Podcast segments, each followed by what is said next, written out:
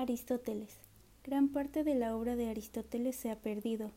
Los textos que se han llegado a nuestros días fueron clasificados y publicados por Andrónico de Rodas en el 50 a.C.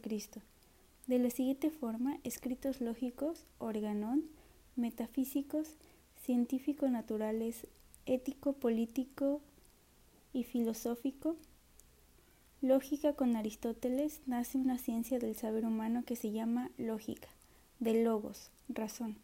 Es un análisis de cómo el espíritu humano, que es un animal racional, descompone el pensamiento y el lenguaje. Las funciones elementales del espíritu son el concepto. Es el elemento más simple.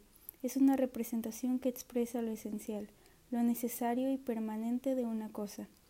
Esta representación es universal, o sea, se aplica a todos los seres expresados por el concepto. Por ejemplo, cuando decimos hombre, nos referimos a varios conceptos como inteligencia, libertad, sensibilidad, etc., que se encuentra todo hombre y no en alguno en particular.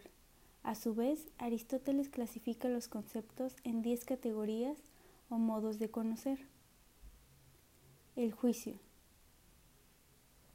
es la unión de dos conceptos con fin de enunciar, afirmar o negar algo. Es en el juicio donde se encuentra lo verdadero y lo falso. Un ejemplo del juicio es Miguel es alto.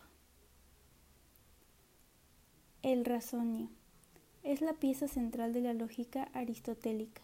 Su forma más perfecta es el silogismo, que consiste en dos juicios, premisas, de cuya relación se origina un tercer juicio llamado conclusión.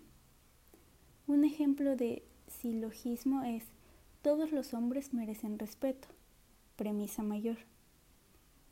Los indígenas son hombres, premisa menor. Entonces los indígenas merecen respeto, conclusión.